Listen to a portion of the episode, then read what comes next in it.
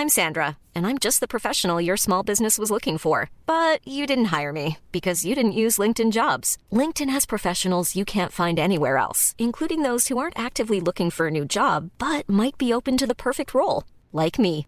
In a given month, over 70% of LinkedIn users don't visit other leading job sites. So if you're not looking on LinkedIn, you'll miss out on great candidates like Sandra. Start hiring professionals like a professional. Post your free job on linkedin.com/people today.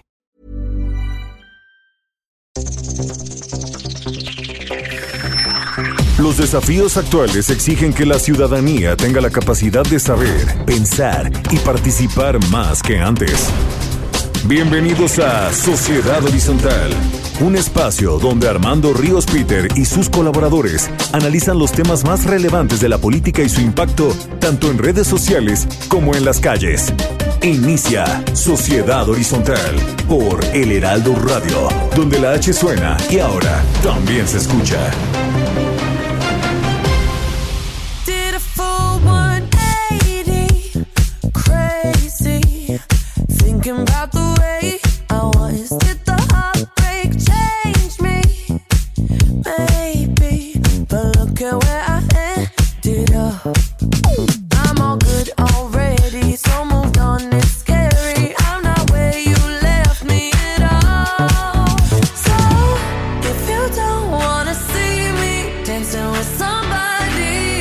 Hola, ¿qué tal? ¿Cómo están? Estamos escuchando Don't Start Now con Dua Lipa, uno de los grandes éxitos musicales del 2020. Les damos la bienvenida a Sociedad Horizontal, la verdad que todos construimos a través de la señal del Heraldo de México. Yo soy Armando Ríos Peter y bueno, pues me siento muy contento como siempre de que me acompañen. Maru Moreno, ¿cómo estás Maru? Hola Armando, muy contenta de estar aquí. Feliz año para ti y para todos los que nos escuchan. Igualmente a todo nuestro queridísimo auditorio y mi queridísimo también Pedro Sáez. ¿Cómo andas Pedro? Muy bien, Armando, muy contento de estar aquí como todos los domingos.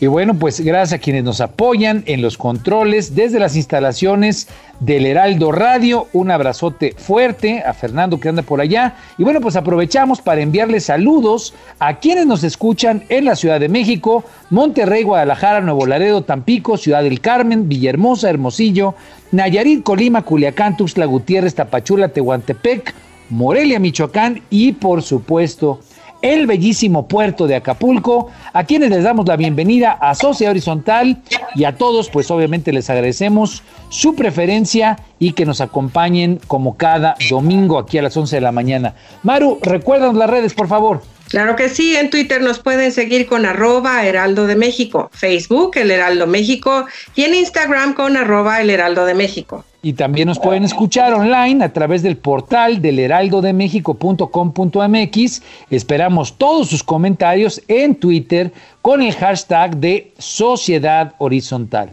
Vivimos un cambio de era, la tecnología ha provocado nuevas formas de organización y comunicación, las jerarquías tradicionales pierden su valor a pasos agigantados y hoy el diálogo es el motor para entender que la verdad cotidiana la construimos todos, especialmente si logramos ponernos en los zapatos del otro.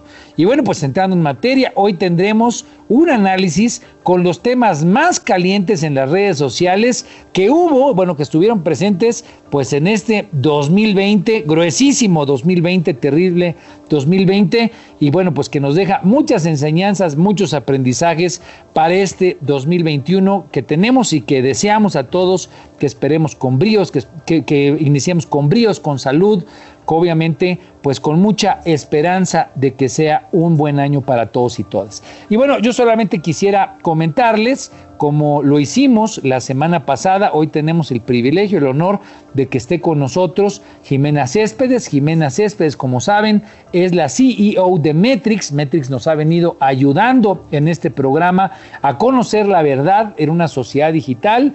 Y bueno, pues lo que vamos a hacer es un análisis de cuáles han sido los temas más destacados, cuáles fueron los temas más destacados el año pasado, qué aprendizaje nos dejaron en la discusión digital y sobre todo cuáles son, digamos, eh, las aristas que tenemos que tener presentes, porque como lo hemos dicho en muchas ocasiones aquí en Sociedad Horizontal, eh, lo que ocurre en el debate eh, de las redes sociales, pues muchas veces deja sembradas semillas que sin duda alguna evolucionan en las discusiones mucho más adelante. El 2021 pues ya será un año plenamente un año donde la elección eh, intermedia pues eh, tendrá un, un, lugar muy, muy, muy importante en el debate, en la discusión, en el sentir, en las emociones de la gente.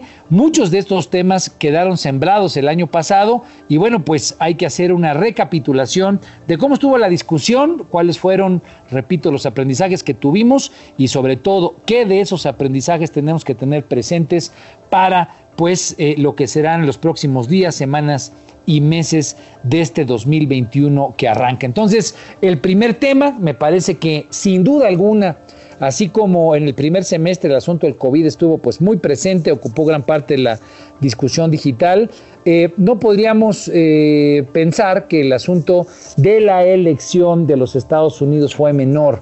Mucha gente estuvo atenta, pendiente a esta competencia entre Joe Biden y Donald Trump, una competencia pues eh, única, eh, masiva, con una gran participación, casi 150 millones de votos que hubo, pero no solamente eh, mucha atención a la, a la, elección, a la campaña, a los debates, sino a los post-debates y, a la y a la propia etapa posterior a la elección, donde pues, por primera vez en la historia seguramente de los Estados Unidos, un presidente en funciones eh, pues no acepta los resultados o no los aceptó en un principio, declaró que hubo fraude y bueno, pues al día de hoy todavía está el tema del litigio cada vez más remoto que le puedan dar la razón a Donald Trump, pero pues el presidente nada más y nada menos de la nación más poderosa del mundo se fue a tribunales y ha estado señalando que hubo fraude en esta elección. Pero cuéntanos, Maru, cómo estuvo pues toda esta,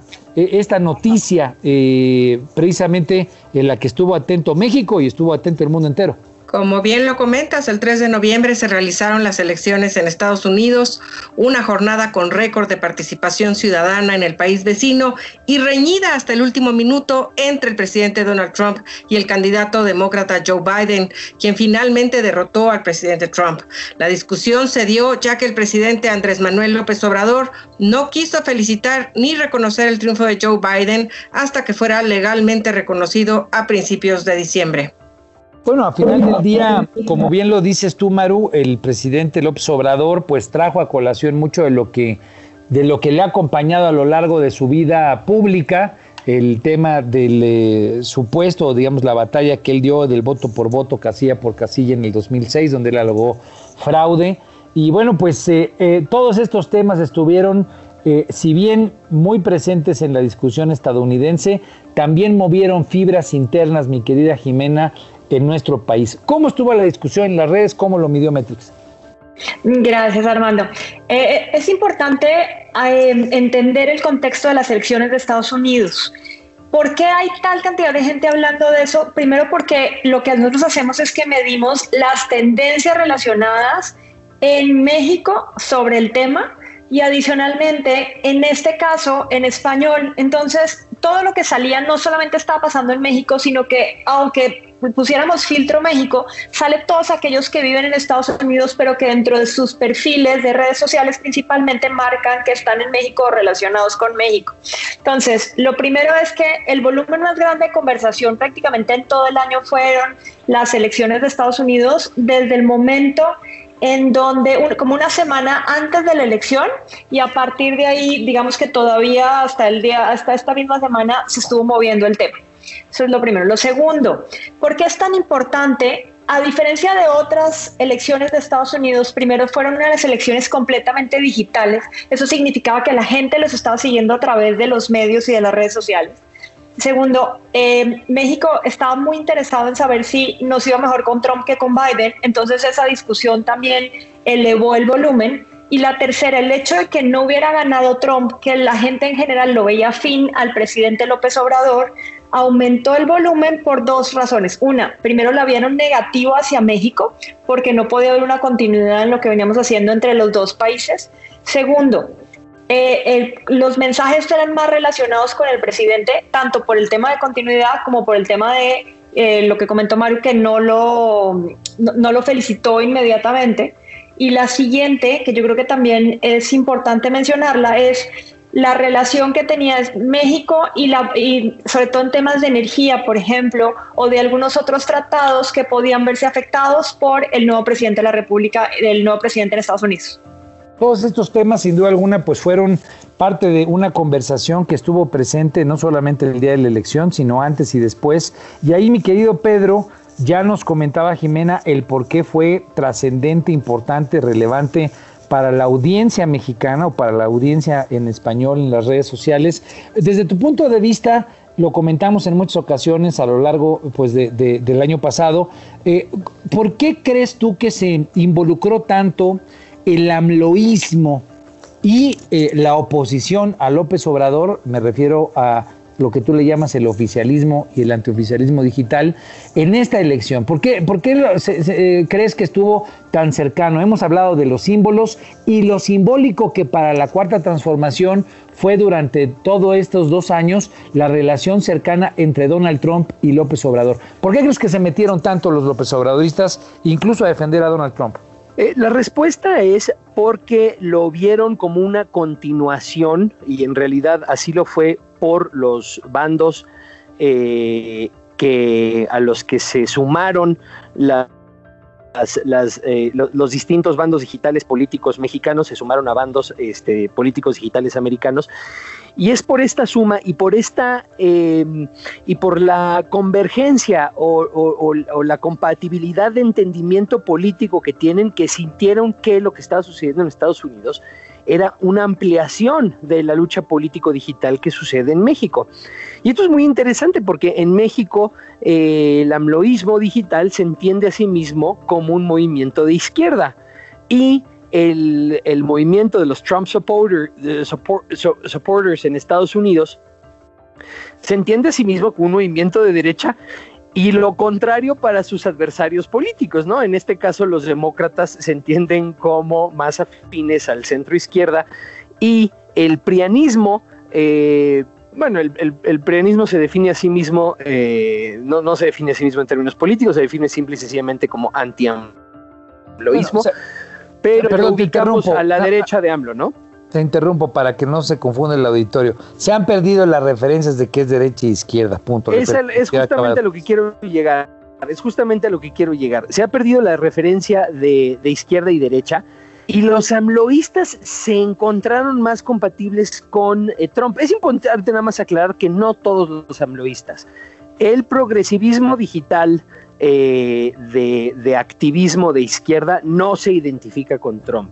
Sin embargo, las bases eh, digitales propiamente amloístas sí lo hacen. ¿Por qué? Es muy sencillo el movimiento amloísta y el movimiento trompista tienen en común las características de que buscan la intimidad personal entre causa y persona con sus bases digitales. Son movimientos propiamente digitales que se catalogan como populistas. Y yo no sé si estaría completamente de acuerdo porque estamos confundiendo fenómenos de otra época y de otras condiciones. Pero definitivamente son movimientos que buscan la intimidad directa entre sus líderes y entre sus causas o sus símbolos vamos a ver Trump y Make America Great Again, AMLO y la cuarta transformación con una base digital directa. Y en esto encuentran que son eh, parecidos y que su lógica es similar.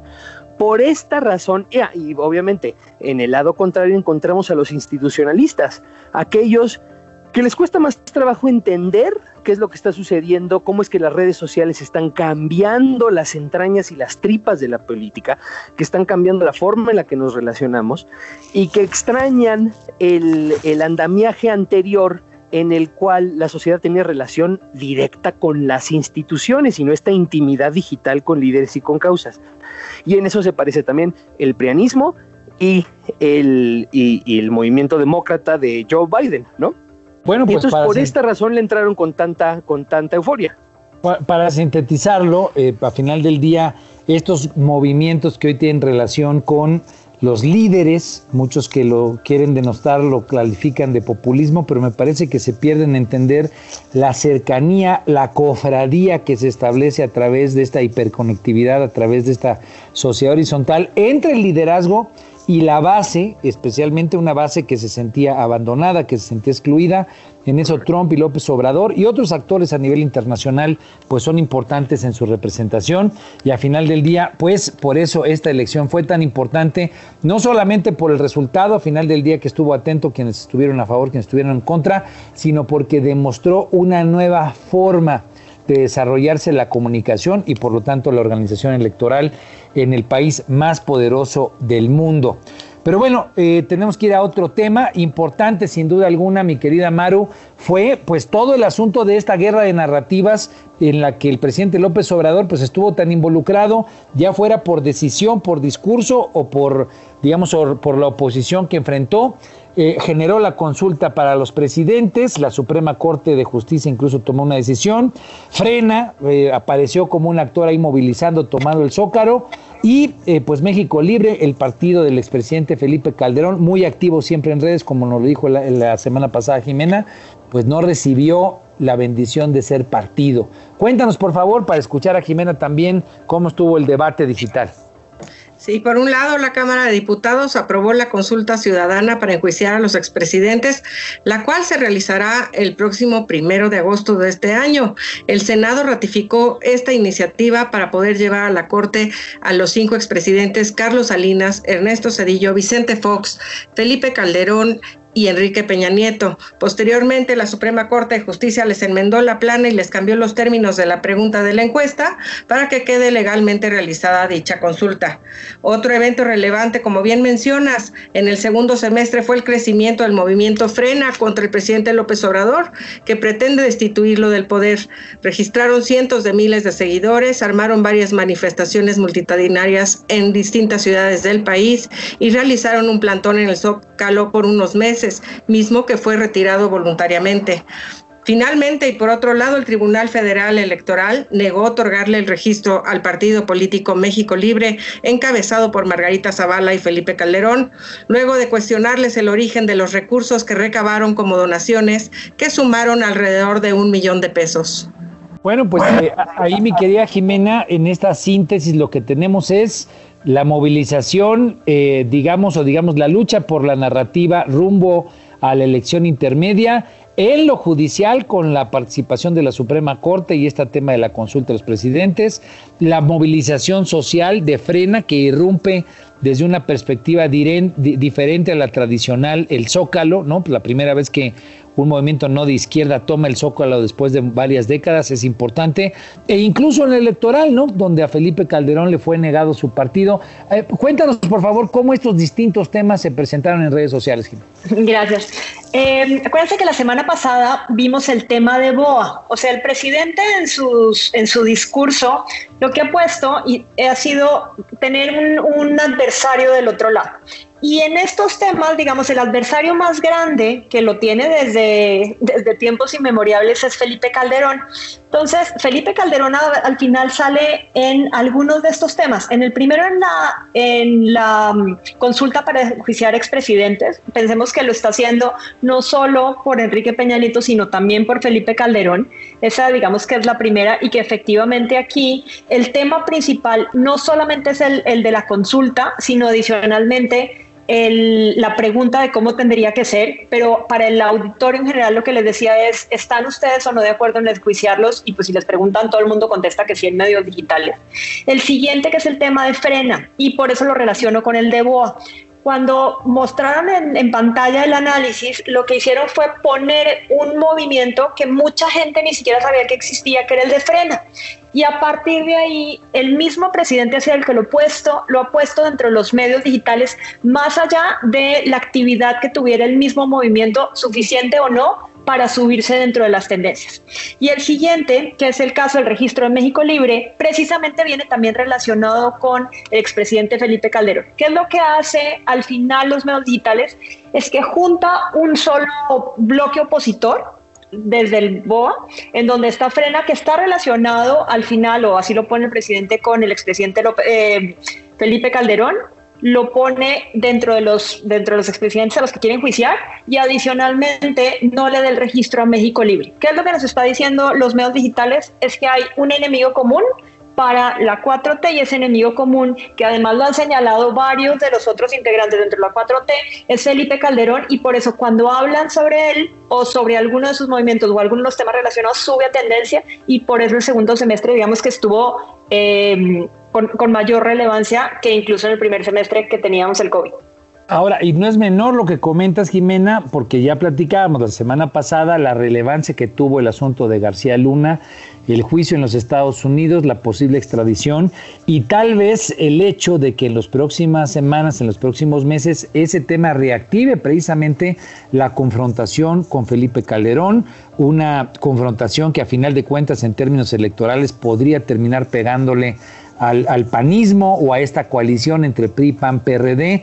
Y como sabemos que esta, esta batalla por narrativas pues tiene claros enfoques, claros tintes y claras búsquedas que tienen incidencia en lo electoral, pues es importante la reflexión que tú nos haces. ¿Tú cómo lo viste, Pedro, en términos de tenemos un presidente bien evaluado, lo comentabas la semana pasada, casi 60% en el promedio, pero mal calificado en cuanto a las políticas públicas, en cuanto a su gobierno. ¿Crees que esta batalla de narrativas termine eh, ayudando o eh, ayudándole al presidente o perjudicándole al presidente? Esta batalla, digamos, donde él está empujando mucho lo simbólico, pero donde en la carnita, pues ya hay una movilización social, ya hay eh, una coalición del PRI, el PAN y el PRD que quieren evidenciar los errores. ¿Tú cómo lo ves? Pues Mira, Armando, ahí en esas mediciones, precisamente en esas mediciones en las que, en las que la imagen personal, la aprobación como persona, del presidente de la República es muy alta y, por otra parte su, eh, la aprobación de sus políticas públicas es inferior. Eh, lo que hace es que nos da evidencia precisamente de, de esto que estábamos comentando anteriormente, ¿no? De eh, que la relación íntima que ahora se tiene con los personajes, el simbolismo, es superior a las evaluaciones sobre la realidad o sobre la política pública yo comparto completa absolutamente el diagnóstico eh, que, acaba de esbozarnos Jimena y añadiría solamente lo siguiente. ¿Por qué, ¿por qué Felipe Calderón? ¿No? ¿Por qué no? ¿Por qué hay más énfasis en Felipe Calderón? ¿Por qué hay más énfasis en construir a este adversario digital en torno a Felipe Calderón? Pues por dos razones, ¿no? La primera es obviamente, y la más intuitiva, es por la historia que tiene eh, el, el amloísmo de adversidad con el calderonismo. Pero la segunda es más interesante, y es que Felipe Calderón se presta al juego. O sea, eh, Enrique Peñanito no está en las redes sociales atizando a sus seguidores, tratando de generar conversación, tratando de articular este, eh, redes digitales en contra del amloísmo ¿no? Y tampoco está tratando de sacar un nuevo partido político eh, que parecería ser que es un Morena del otro lado del espectro, ¿no? Entonces, en este sentido, la razón por la cual Felipe Calderón se convierte en el centro de gravedad de la construcción de este nuevo adversario es porque él se presta perfectamente para este fin, ¿no? Se hace exactamente todo lo que le gustaría a, la cuarta transformación nacional que hiciese para poder articular sus bases en contra del adversario que le está necesario en esta, en esta condición de hiperconectividad, ¿no? Bueno, y en cuanto a Frena, pues a mí me parece muy interesante y obvio que, eh, que se manifiesten movimientos como Frena eh, del, del otro lado del espectro político. ¿Por qué? Porque así como vimos en su momento que existieron una, un, bueno, no un sinnúmero, pero varios, varias expresiones digitales que después transitaron a tierra eh, en contra del peñismo y en contra del neoliberalismo y en contra del prianismo, podríamos ver que obviamente, o podríamos suponer, predecir, que en esta condición de hiperconectividad iba a suceder lo mismo del otro lado. La diferencia es que no sé si, es, si frena esté haciendo lo mismo que hizo el 132 o el movimiento Ayotzinapa en términos de preferencias electorales para la derecha. ¿no? Lo que podemos ver es que no forzosamente en esta ocasión estos movimientos digitales terrestres están transformándose en capitalización de preferencias electorales para los partidos de oposición. Pues habrá que estar muy atentos, sin duda alguna, eh, me quedo con esa idea de que eh, esta lucha por narrativas donde Felipe Calderón y López Obrador participan en las redes sociales, se pelean, discutan, eh, arengan a sus bases y a final de cuentas generan una discusión, pues es parte de esta nueva realidad hiperconectada y de esta sociedad horizontal que tiene distintos ángulos, distintas visiones y no una simple verdad, sino muchas que se conjugan y que están luchando entre sí. Eh, sigan con nosotros, estamos aquí en Sociedad Horizontal, llegamos al corte, yo soy Armando Ríos Peter, no se vayan, estamos haciendo un análisis de lo más importante el año pasado con Jimena Céspedes, CEO de Metrix.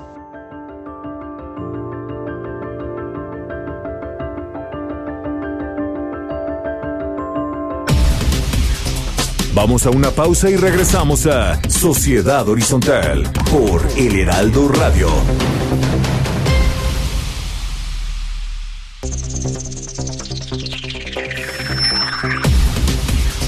Regresamos a Sociedad Horizontal por El Heraldo Radio.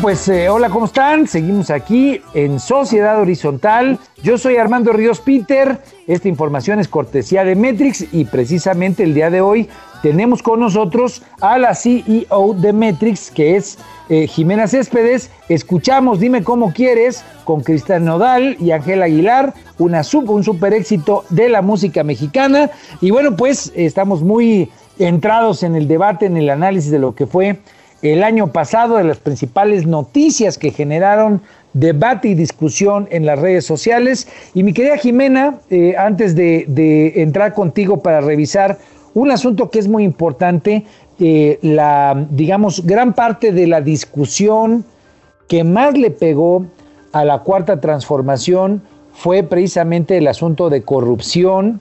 Eh, ¿Por qué razón? Recordemos que el presidente López Obrador hizo su campaña alrededor de la crítica a la corrupción de Enrique Peña Nieto, también lo hizo durante mucho tiempo a la corrupción política que generó la violencia, así lo señalaba en reiteradas ocasiones en torno a Felipe Calderón. Todo ese periodo del neoliberalismo lo identificó como un periodo de corrupción, de degradación moral, así inclusive lo ha señalado.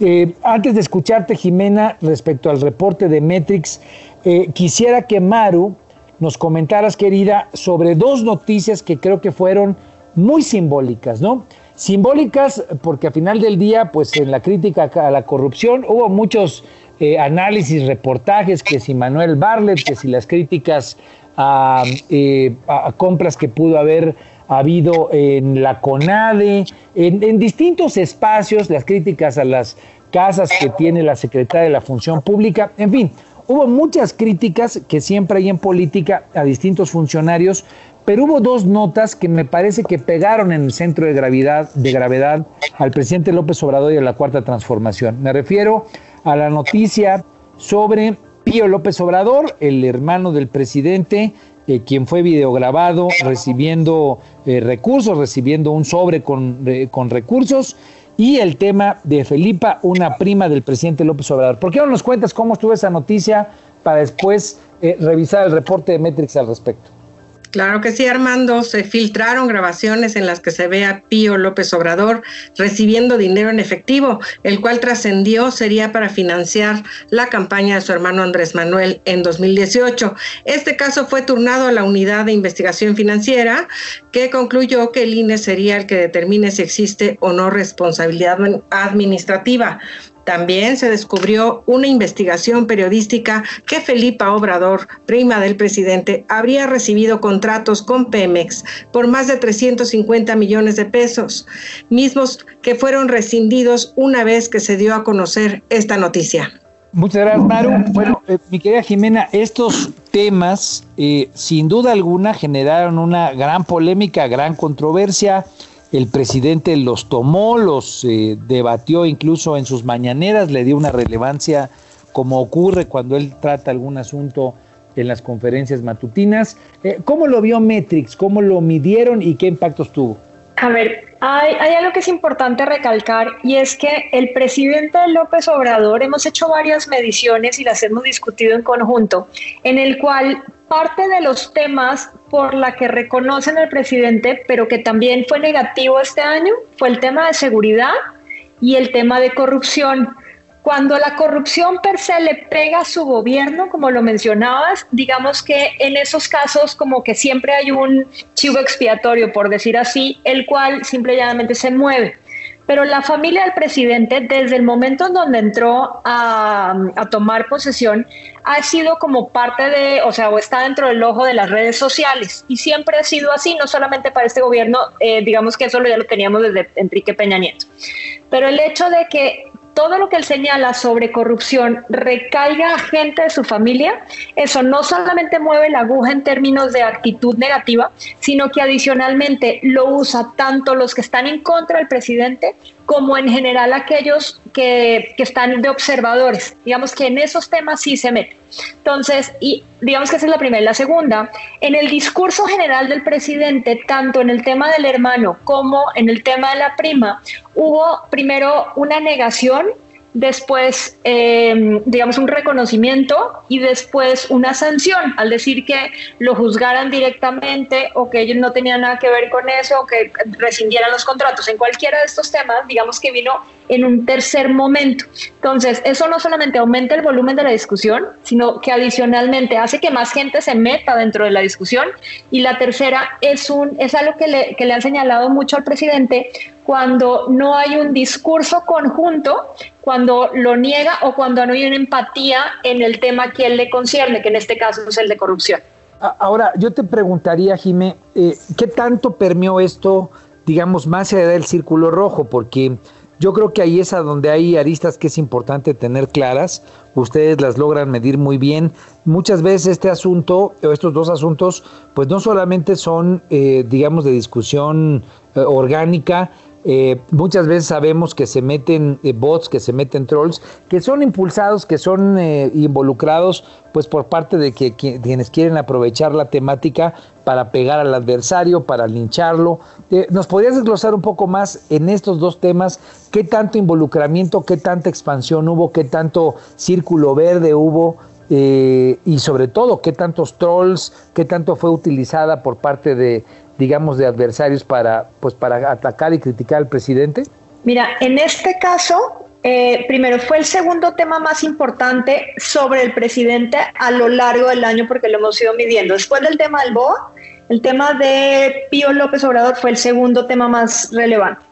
La otra es que en este caso, digamos que duró tantas semanas que no solo fue un tema de círculo rojo, al, comienzo seguramente sí, porque lo que, lo que lo pusieron fueron medios tradicionales. Sin embargo, el video sí fue filtrado dentro de las redes sociales, principalmente en Facebook. Esto significa que la opinión pública en general sí vio ese video y de ahí no solamente lo movió por redes sociales, sino lo movió por medios privados, como es el caso de WhatsApp o en el caso de grupos en Facebook.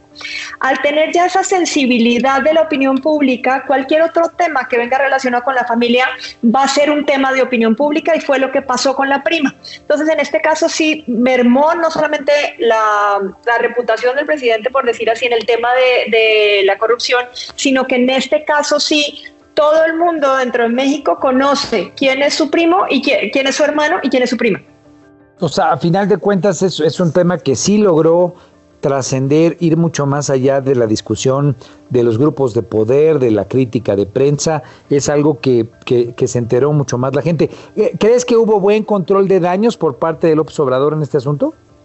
En ninguno de los dos casos hubo un buen control de daños. Primero porque, eh, digamos, la narrativa, él mismo la, pone al contrario, después se retracta. Eso de por sí, o sea, en comunicación ya, ya es un touch.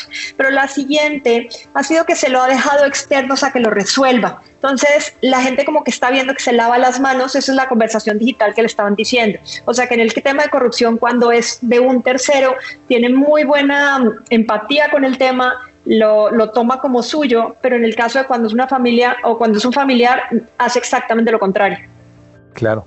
Pedro, ¿tú cómo lo viste en este debate entre amloístas y anti-amloístas? Pues yo definí, o sea, yo definitivamente estoy de acuerdo con en el sentido de que sí tuvo penetración más allá del círculo rojo y también más allá del, eh, del círculo tuitero o del círculo, este, de este nuevo círculo que se está formando de, de influencers que no forzosamente son líderes de opinión, ¿no? Pero que, pero que tienen un gran impacto en la opinión de la sociedad. Sin embargo, creo que, una vez dicho eso, creo que no tuvo el sello eh, que se buscaba en su momento, que sí tuvo, por ejemplo, en el caso de Enrique Peña Nieto, el asunto de la Casa Blanca, ¿no? Que yo creo que se buscaba eso.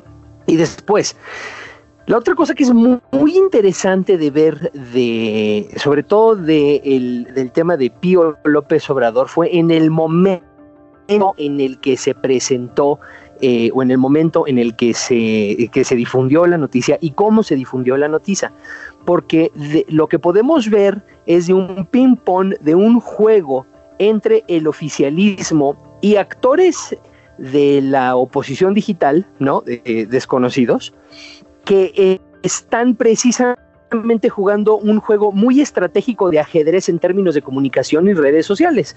Habíamos dicho ya en el programa la vez pasada que es muy claro el juego que está jugando la 4T y que tiene que ver con en el momento en el que están más débiles en términos de preferencias electorales, de aprobación presidencial y de potencia narrativa en redes sociales, es cuando podemos suponer un arresto, o mínimo así fue como se presentaron los cuatro arrestos del año pasado. Eh, Rosario Robles, Juan Collado, eh, García Luna y Lozoya. ¿No? Fue precisamente en estos momentos. Se le da un impulso narrativo con base, con base a eso a al, discurso de que se luchando contra la, contra la corrupción del pasado y vuelve a crecer en los cuatro indicadores que mencioné ahorita, ¿no? Pero lo que sucedió precisamente con lo de Pío fue que el día en que se filtró la denuncia y que salió en, y que salieron en la denuncia eh, varios nombres, ¿no? Y, y, todo el mundo lo ve. Fue en ese momento, cuatro horas después, que sale lo de Pío López Obrador. Lo que nos empieza a dibujar que efectivamente existe un juego de ajedrez, ¿no? Existe un juego de ajedrez entre el oficialismo y actores de oposición este, que están constantemente sacando narrativas para, capitalizar para capitalizarse políticamente y para neutralizar las narrativas de sus adversarios.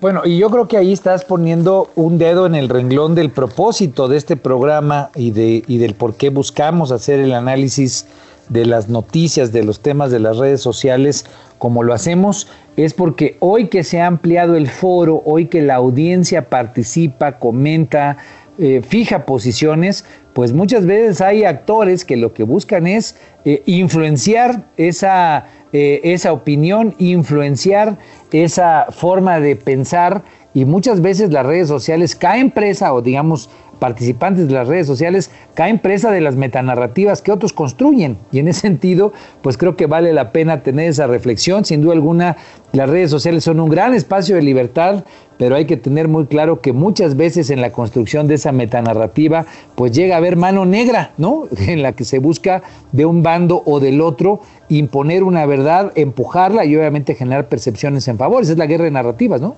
No, por supuesto. Bueno, al fin y al cabo, no sé si se podría decir mano negra. Al fin y al cabo, esto es política, ¿no? Eh, en el momento en el que se anuncian las cosas y de la forma en la que se anuncian las cosas pueden tener más y más o menor impacto y pueden tener distintas este, consecuencias en la coyuntura, este, en términos de preferencia, de aprobación y, y, en, las distintas mediciones que les importan a los actores que juegan este juego, ¿no? Entonces, no sé si podría decir mano negra, pero definitivamente sí estamos viendo que se están haciendo las cosas con estrategia, ¿no? Y que sí se eh, que este juego de percepciones y este juego de narrativas, pues ya se profesionalizó. Y no es, el, no es lo mismo que vivíamos con, con, Enrique Peña Nieto, en donde veíamos una este, masa orgánica de crítica que se enfrentaba a una estrategia eh, relativamente eh, sencilla de bots. Ahora lo que vemos es que se están decidiendo mensajes muy puntuales que se están mandando, que se están escogiendo los tiempos en los que se están mandando estos mensajes. Y eso nos habla también de que ha cambiado la política, de la forma en la que han cambiado las, eh, que han influido las redes sociales en la política y de que ya se está jugando el juego de una forma diferente y mucho más profesional. Sin duda alguna, y qué bueno que lo dices, es política y tal vez entonces lo corregiría en sentido. No es mano negra en efecto, sino es una mano bastante transparente, bastante evidente, en la que la gente que participa en redes sociales tiene que tomar conciencia de que está haciendo política, ya es parte de un foro ampliado en el que su participación, su presencia, pues obviamente incide en la realidad y genera, pues digamos, dinámicas de poder, en este caso de poder social, que antes no estaban presentes y que antes no eran compartidas, pues precisamente con la sociedad, con la gente. Eso es lo positivo de la sociedad horizontal. Cerraría con, con una conclusión, mi querida Maru, eh, de temas que estuvieron presentes y que van a tener repercusiones en este nuevo 2021. Por lo menos destacar de las que más estuvieron presentes, la de los fideicomisos, sin duda alguna, el tema del presupuesto, y cómo está planteado para el 2021, yo estoy convencido que va a seguir generando enormes discusiones, no solamente políticas, sino de capacidad presupuestal, de gasto, de, de, capacidades de cumplir con los compromisos del gobierno. El tema de los fideicomisos, si nos puedes comentar, pero también el asunto de la detención y después el regreso de Salvador Cienfuegos, el general eh, eh, exsecretario de la Defensa. Creo que el tema de seguridad va a seguir presente sin duda alguna y obviamente pues este tema pues fue de los más relevantes, las repercusiones que tendrá en materia de seguridad para eh, la sociedad, la relación con las Fuerzas Armadas, el tema de la Guardia Nacional, su implicación, su relación con el propio ejército, a ver si nos puedes comentar sobre eso, y el asunto de la vacuna para cerrar con una noticia que le genera pues expectativa, interés y esperanza a mucha gente. Eh, cuéntanos estos tres temas para que pues nuestra queridísima Jimena nos plantee, nos comente hacia dónde puede ir la comunicación digital a partir de cómo ha estado. Con gusto, Armando. Un hecho que levantó las redes fue la eliminación de los 109 fondos y fideicomisos, con lo que alrededor de 68 millones y medio de pesos quedaron en las arcas del gobierno federal para destinarlos de manera directa y muchos dicen sin etiqueta ni control estricto de su utilización. Por otro lado, en un hecho sin precedentes, la DEA arrestó al exsecretario de la Defensa Nacional, el general Salvador Cienfuegos, a su llegada a los Estados Unidos acompañado de su familia. Los cargos fueron nexos con el narcotráfico y lavado de dinero. Sin embargo, un mes más tarde el Departamento de Justicia de Estados Unidos decidió retirar los cargos en su contra. Fue liberado y regresado a México. El juez federal de Nueva York explicó que la desestimación del caso contra el general Cienfuegos se debió a consideraciones sensibles e importantes de política exterior que superaron los límites del gobierno por continuar con la acusación. Por otro lado, en el mes de diciembre los casos de COVID rebasaron el millón trescientos mil y las ciento veinte mil muertes por este virus en todo el país, con lo que se regresó al semáforo rojo en varios estados, ya que la ocupación de hospitales está al límite. Esto aunado a que el personal médico se encuentra agotado. Pero algo que generó mucho revuelo en redes fue el anuncio de la llegada de los primeros pedidos de la vacuna anti-COVID-19 y la manera en que sería aplicada a la población en el 2021. Pues mira, tres temas que fueron parte de la gran polémica digital, Jimena, tú ahorita nos comentarás, pero uh, yo creo que algo padre de, los, de, lo, de lo que nos presenta Metrix es que nos permite analizar cómo está la discusión y sobre todo analizar cómo puede evolucionar, cómo puede desenvolverse más adelante. En ese sentido, eh, fideicomisos, el tema de Cienfuegos y el tema de la vacuna, ¿cómo lo vio Metrix y cómo prevés que pueda pues evolucionar esta discusión? Mira, hay cosas interesantes. Este año, a diferencia de los anteriores, la discusión relacionada con el tema legislativo fue muchísimo más alta que los años anteriores. ¿Esto qué significa? Primero, la gente es un poco más consciente, orgánica o inorgánicamente, como diría Pedro, o sea, porque no sabemos bien si fue que nos lo pusieron en la discusión o no, pero entró el tema de fideicomisos y eso dio pie para que la gente se metiera en otros temas como el del outsourcing o en el tema del Banco de México. Entonces, esto, digamos que como esas discusiones, la de fideicomisos, eh, sí afortunado desafortunadamente pasó y si hubo gente a favor y gente en contra, las otras discusiones del tema legislativo se va a pasar para febrero lo que significa que este sí va a ser un tema que lo va a seguir la opinión pública ya general, no solamente especializada, el siguiente año. El segundo es, bien o mal nos vamos a tener vacunas. Eh, bien sea que empiezan en enero, en febrero, no sabemos, pero para todo el mundo tiene como la esperanza puesta en el, en el tema de las vacunas y las vacunas en general ha sido positivo hacia el gobierno federal porque lo ven como un logro frente incluso frente a otros países de Latinoamérica en que tengamos una relación tan cercana con otros países desde China hasta Inglaterra o hasta Estados Unidos para tener las vacunas antes que otros países. Mientras eso lo logren y no sea un tema como el de las vacunas para los niños, el tema de las medicinas para el cáncer o en general esos que durante todo el año estuvieron presentes dentro de la conversación, si lo logran, eso sería un buen punto para el presidente, para el gobierno federal y para las elecciones de 2021. Y ya el último tema es el de, en realidad la del ejército. Hemos venido hablando durante todo el año sobre el papel del ejército dentro de la conversación digital y dentro del gobierno federal. Entonces, el tema de Salvador Cienfuegos vino a darle credibilidad o por lo menos eh, digamos, a, afianzar más bien el tema de que efectivamente el gobierno, el ejército, Guardia Nacional, Marina y demás relacionados sí tienen un papel preponderante dentro de este gobierno y el caso de Salvador Fuegos así fue como lo vieron los medios digitales. Bueno, pues eh, aquí quisiera tu opinión, Pedro, para cerrar este programa que nos ha dado muchas luces de cómo estuvo todo el año. ¿Cómo, ¿Cómo sientes que va a evolucionar especialmente el tema de la vacuna? Se ha puesto ya, inclusive estuvo este video de Broso que tanto revuelo ha hecho. ¿Crees que se vaya a querer utilizar en la discusión digital como un argumento en contra del presidente por el manejo centralizado que se busca tener o a final de cuentas crees que es algo que la gente termine viendo bien? No, hombre, por supuesto, y estaba esperando justamente que me hicieras esta pregunta.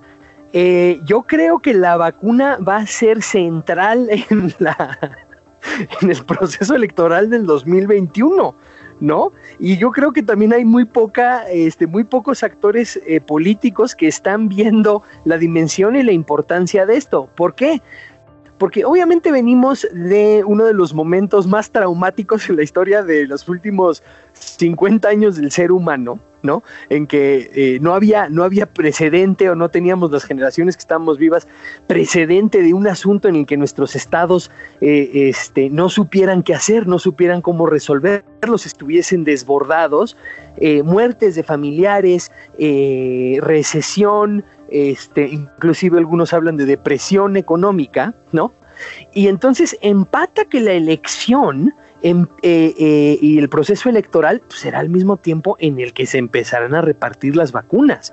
Entonces va a estar forzosamente ligado en términos de conversación digital la, capitalización tanto del oficialismo de, eh, de, qué tan eficientes son en, en, términos de vacunación y de sacar al país de, este, de este problema monstruoso, ¿no? O de este problema eh, de, tanta magnitud y por supuesto de la oposición digital de que las cosas no se están dando. ¿No? Si, si hay países donde se ha vacunado más rápido, eso se utilizará. Si, como bien dice Jimena, hay países de Latinoamérica donde no han llegado las vacunas tan rápido, eso se utilizará, ¿no? Entonces yo creo que es muy fácil eh, o me siento bastante seguro en predecir que esto será una parte importante de la conversación del próximo año y del proceso electoral. Pues sin duda alguna, ahí están los temas. Mi querida Jimena Céspedes, muchas gracias por acompañarnos aquí a Sociedad Horizontal. Queda abierta la puerta para que nos acompañes cuantas veces tengas la oportunidad. Muchas, muchas gracias y te mando un saludote y obviamente un abrazo de año nuevo, Jimena. Muchas gracias a ustedes por la invitación. Y bueno, pues a todo nuestro auditorio, mi querida Maru, mi querido Pedro, eh, un agradecimiento y sobre todo un deseo de que tengan un feliz año nuevo, de que este año que arranque este 2021, pues eh, sea un año mejor para todos y para todas. Aquí en Sociedad Horizontal, pues les deseamos que el 21 les traiga todo lo mejor, eh, que el, el, 2020 pues queda atrás para los que fue un año difícil, sin duda alguna fue un año de mucho aprendizaje y pues seguiremos aquí en Sociedad Horizontal arrancando este año nuevo con bríos y sobre todo con la felicidad que nos gusta compartir en una sociedad hiperconectada y en la cual pues todos aprendemos diariamente de todos. Nos vemos la próxima semana aquí a las 11 de la mañana, yo soy Armando Ríos Peter y bueno pues un saludote a todos, eh, que tengan una feliz tarde de domingo.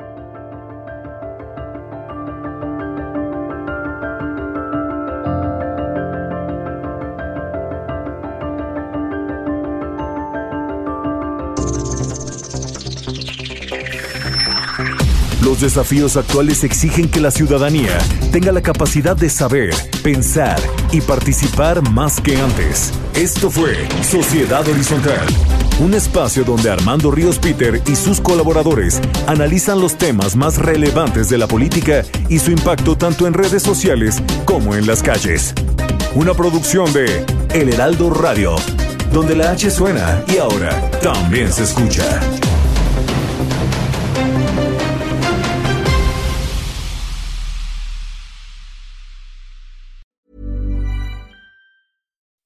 When you make decisions for your company, you look for the no-brainers. If you have a lot of mailing to do, stamps.com is the ultimate no-brainer. Use the stamps.com mobile app to mail everything you need to keep your business running with up to 89% off USPS and UPS. Make the same no-brainer decision as over 1 million other businesses with stamps.com. Use code PROGRAM for a special offer. That's stamps.com, code PROGRAM.